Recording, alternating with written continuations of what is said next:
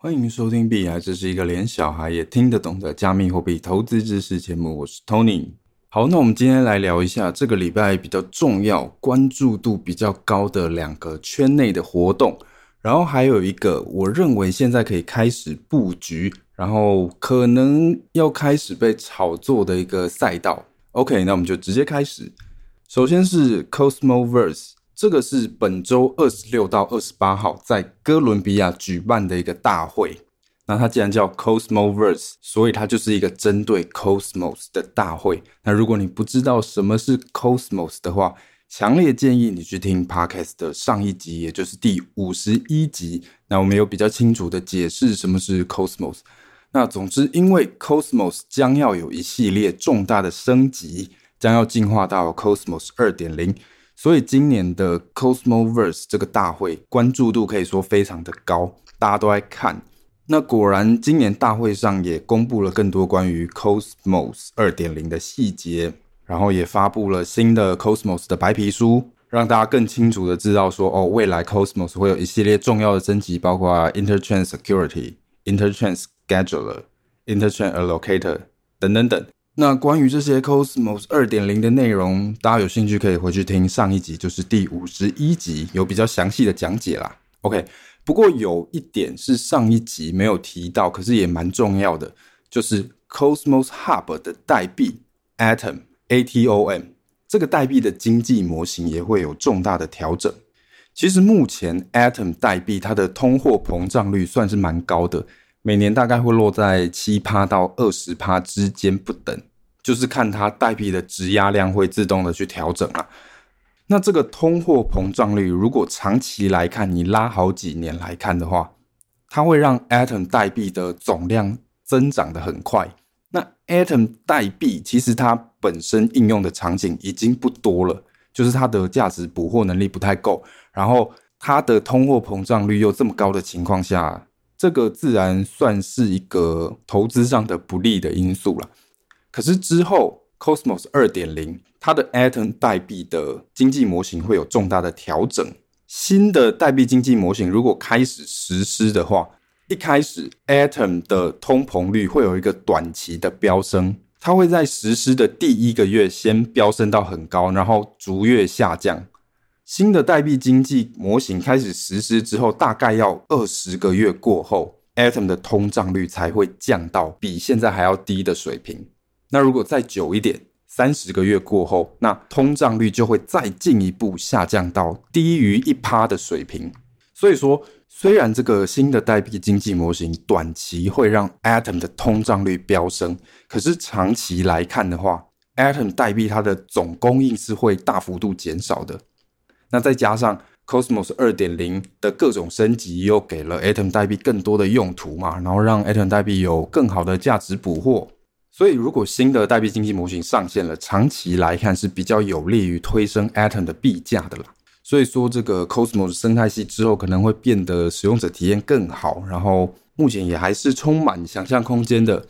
那趁现在熊市，各种加密货币都比较便宜的状况下，开始去布局 Atom，这个我觉得是没什么问题的。那当然，如果你短期来看的话，因为这个新的货币政策实施之后，是有可能会有短期的利空的。因为就像刚才讲的嘛，短期通胀率其实反而是会飙高的，然后会大概持续二十个月，而且再加上如果宏观的经济情况不太确定的话。其实也很难说它短期币价就会走强了。不过如果拉长线来看，我个人觉得是没有什么问题的。那当然，如果未来 Atom 的新的货币政策要推出的时候，我也会在持续的为大家做追踪啊。OK，那其实我有在 Twitter 上面看到有人说，Cosmos 的联合创办人现在已经把 Atom 喊到，诶，之后会上一千美金了。如果对照现在的币价的话，也就是说还会再涨七十倍。那当然，这个你说可能的话也是有可能，因为毕竟以太币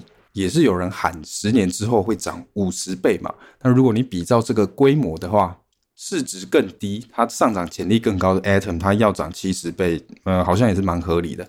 不过反正这种东西就是创办人他吹吹，那你就听听，就是就这样而已。它只能算是一个信仰的加持啦，它自爽的意义大于实质上的意义。所以我建议大家听听就好。大家还是不要太用那种诶自己会发家致富的角度去 all in 任何的加密货币。不管你听到你多么信任的大佬再怎么样吹某个加密货币，你都不要轻易的去 all in，还是要记得分散压注、分批买进啊。那当然，如果你要重仓的话，你自己就要负更多的责任嘛，你要自己去做更多的功课。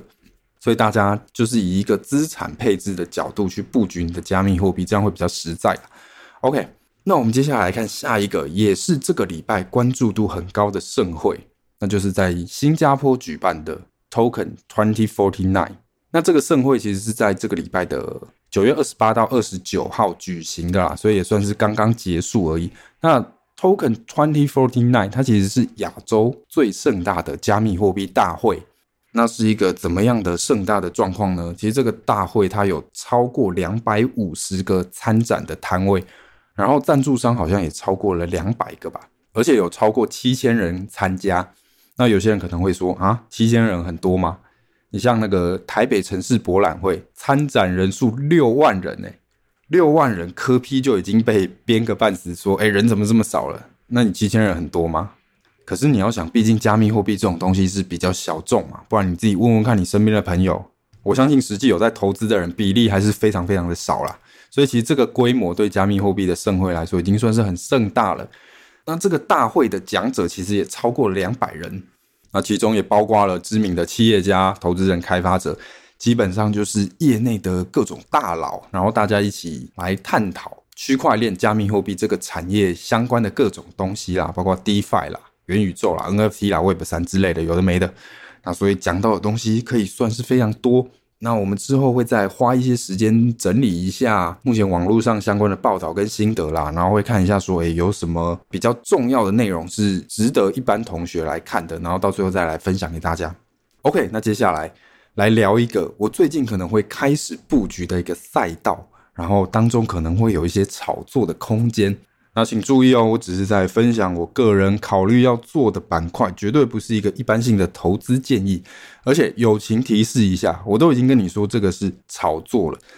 所以它是属于风险比较高，它算是一种呃跟风炒作式的那种投机的行为了，它绝对不是可以长期投资的东西。所以各位同学就自己看着办，好不好？OK，那这个热潮其实就是四年一度的世界杯足球赛，下个月即将要开打了。那我相信到时候又会有各种一日球迷开始疯足球啦，所以当中也会有足球概念股可以买哦，应该说是足球概念币。那其实讲白了就是各大足球俱乐部他们发行的足球俱乐部代币。那其实我本人是足球白痴，我是完全没有在看足球的。然后我根本也完全不知道它的规则，我完全不知道这种足球赛事是怎么运作的，所以我刚开始听到足球俱乐部的时候，我听起来会有一种，诶，俱乐部怎么听起来好像小打小闹，然后有点不正式的感觉。可是后来我才知道，虽然足球俱乐部他们叫做俱乐部，可是他们基本上就是实际在营运职业球队的商业公司了啦。而且还算是蛮大型的商业公司，比方说以巴塞隆纳足球俱乐部来举例好了，这个俱乐部它本身的估值超过四十七亿美金，你看这个很可怕吧？已经比很多台湾企业的估值还要高了。然后这些俱乐部呢，他们也会有自己的球队，他们有实际营运球队，然后有比赛收入，然后也会发展自己的商业活动。那有些足球俱乐部甚至还蛮赚钱的。那世界杯足球赛基本上就是在看这些足球俱乐部他们的足球队在 PK 啦，大概就是这样。那有讲错的话，我们听众如果有足球进阶玩家想要补充或者是更正的，就欢迎私讯跟我说。那其实足球俱乐部代币就是这些俱乐部官方发行的加密货币，比方说 Santos S A N T O S 这个加密货币，它就是巴西桑托斯足球俱乐部他们发行的代币。那 BAR 就是我们刚才举例的那个巴塞隆纳足球俱乐部他们发行的代币，大概就是这样。那这些足球代币，他们的功能其实都大同小异啦。反正大概就是，诶，如果你有持有这个俱乐部的代币，那你可能可以获得一些福利啦，或者可以买一些周边商品啦，然后可以参加一些呃粉丝的投票，或者参加一些专属的活动之类的，反正就是一个粉丝向的代币啦。那这些代币其实也可以很轻松的就在币安的交易所买到，所以其实非常简单。币安的交易所它有一个粉丝代币的板块，大家可以从这集 Podcast 的说明区的连结点进去，就可以看到那个币安的粉丝代币的板块。那 APP 的话应该也不难找，就大家自己找一下粉丝代币的板块。那这个板块里面其实大部分的代币就都是足球俱乐部的代币，里面好像包含了有十个队伍的这个俱乐部的代币啦。那其实这些代币最近比较明显的利好，当然就是世界杯足球赛要开打了嘛，所以有可能会开始炒作这些足球代币。那反正币圈有时候要炒一个东西，炒起来是跟你六亲不认的。所以说跟风这个世足赛的热潮的话，足球代币这个板块当然是有机会可以爆发一波的啦。那虽然说其实目前有些足球代币你去看的话，其实已经从底部来看有一些涨幅了。可是，就算目前市值最高的足球代币，就是巴西桑托斯足球俱乐部的 Santos，就算它市值是最高的，可是它也落在三百名以外。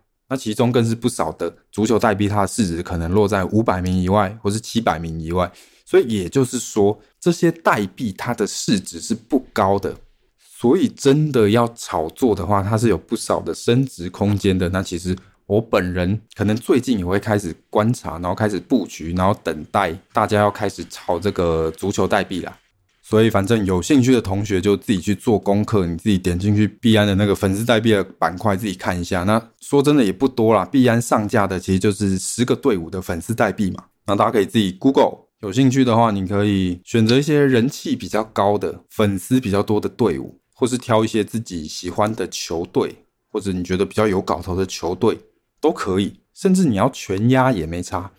哦。我这里全压的意思是说，每个队伍你都压一点，分散压不同的代币。我全压的意思不是说你要把你的钱全部压进去，OK？那如果是比较进阶的同学的话，你可以考虑币安他们有推出一个粉丝足球代币指数，这个指数就是币安他直接帮你把十个俱乐部的代币配好，配成一个指数，然后可能有不同的比例。然后你就可以直接用合约的方式去一次的买到这个十个俱乐部的代币，这种感觉。那甚至你可以去开杠杆。那有兴趣你也可以点 Podcast 的说明区找到币安的粉丝足球代币指数。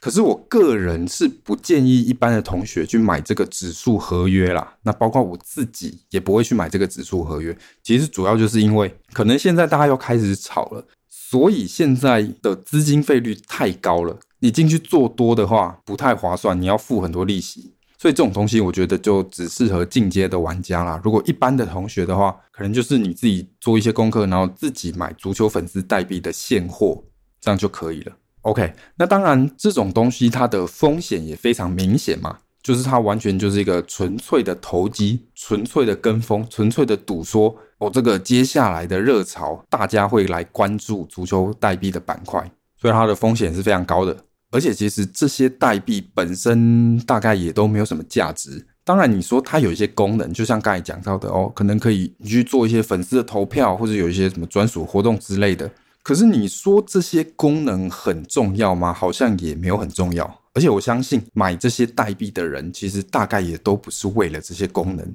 主要大家还是想要炒作这些代币嘛。所以说，我想这两个月有可能这些足球代币它的波动会比较大。所以这也是当中的风险嘛，然后他们也不太是能够长期持有的东西，除非说这些代币未来它有办法去捕获这些俱乐部的价值，比方说这些足球俱乐部让这些代币的持有者可以参与一些真正重要的会影响盈利的一些决策，或者说这些俱乐部赚到的钱可以分润给这些代币。哦，如果是这样，那这些代币可能就会比较有价值。可是这个其实不太可能啦，因为如果你是这些大企业的老板，你想一下，你有什么理由要把这些权利下放给呃一般的韭菜？不太可能，而且这当中就会涉及到一些法规上的问题，这种代币可能就会变成证券了，它要面临一些监管上的问题。所以我个人觉得这些代币不太可能会往这方面发展，它可能终究就只是一个粉丝向，然后炒话题的东西而已。OK，而且目前来看，其实。这些代币其实很多，他们持币的分布也不太平均。讲白了就是可能大户持有的代币过多，那有可能也会有诶拉高之后这些大户去到货的这种风险啦。不过反正就是你如果真的想要进场的话，那你一定要知道买这些足球代币唯一的意义就是跟风炒一波这一次的世界杯，就是这样而已。那我自己的话就是会看情况的话买入一点。如果世足赛开打了，发现诶没有想象中的起飞，或者是反而跌下来，那我可能就会诶停损拜拜。那如果真的有飞起来的话，我大概会在比较快的卖掉，然后再反手的做空啊。那这种东西的话，其实我自己很清楚，它跟我平常长期持有的部位绝对是分开的。然后我也只会放一点点的资金在里面。然后如果情况不如预期的话，该跑就要跑了。其实有时候这种投机性炒作的东西，不见得就不适合进场，只是说你自己心里要很清楚，你在玩的是什么游戏。那你考量过后，你觉得风险是可以承受的，然后你觉得胜率是足够高的，那你就可以自己进场。就像是我以前也就很明确跟大家讲过，Stepen 它就是一个庞氏，我很清楚它是不能够持续的。可是它的治理代币有没有买？诶，有，因为大家想要跟着炒嘛，所以我也有买。而且我前面的 Podcast 应该也都多多少少有透露说，我个人是比较不看好 NFT 的，然后也比较不看好虚拟土地。可是熊市的时候，我有没有再稍微看一下 NFT 或者一些虚拟土地？诶，有啊。如果价格跌到太低，我会不会考虑买？诶，有可能。可是我就很清楚说，这些东西不会是我长期持有的部位啦。那各位同学就考量自身的状况，自己看着办。OK，那这个就是我们今天的全部内容。如果你喜欢的我们的内容的话，希望你可以在 Apple Podcast 或 Spotify 上面给我们五星好评。那你有任何问题可以直接私讯我的粉砖，OK？那我们就下一集再见。